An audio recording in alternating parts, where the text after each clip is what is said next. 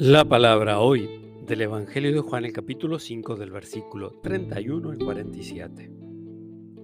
Jesús dijo a los judíos, si yo diera testimonio de mí mismo, mi testimonio no valdría. Pero hay otro que da testimonio de mí, y yo sé que ese testimonio es verdadero. Ustedes mismos mandaron preguntar a Juan y él ha dado testimonio de la verdad. No es que yo dependa del testimonio de un hombre. Si digo esto, es para la salvación de ustedes. Juan era la lámpara que arde y resplandece, y ustedes han querido gozar un instante de su luz. Pero el testimonio que yo tengo es mayor que el de Juan. Son las obras que el Padre me encargó llevar a cabo.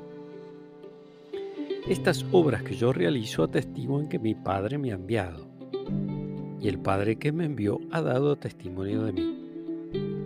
Ustedes nunca han escuchado su voz ni han visto su rostro y su palabra no permanece en ustedes porque no creen al que Él envió. Ustedes examinan las escrituras porque en ellas piensan encontrar vida eterna. Ellas dan testimonio de mí y sin embargo ustedes no quieren venir a mí para tener vida. Mi gloria no viene de los hombres. Además yo los conozco. El amor de Dios no está en ustedes. He venido en nombre de mi Padre y ustedes no me recibieron. Pero si otro viene en su propio nombre, a ese sí lo van a recibir. ¿Cómo es posible que crean ustedes que se glorifican unos a otros y no se preocupan por la gloria que viene del único Dios? No piensen que yo soy el que los acusará ante el Padre. El que los acusará será Moisés, en el que ustedes han puesto su esperanza.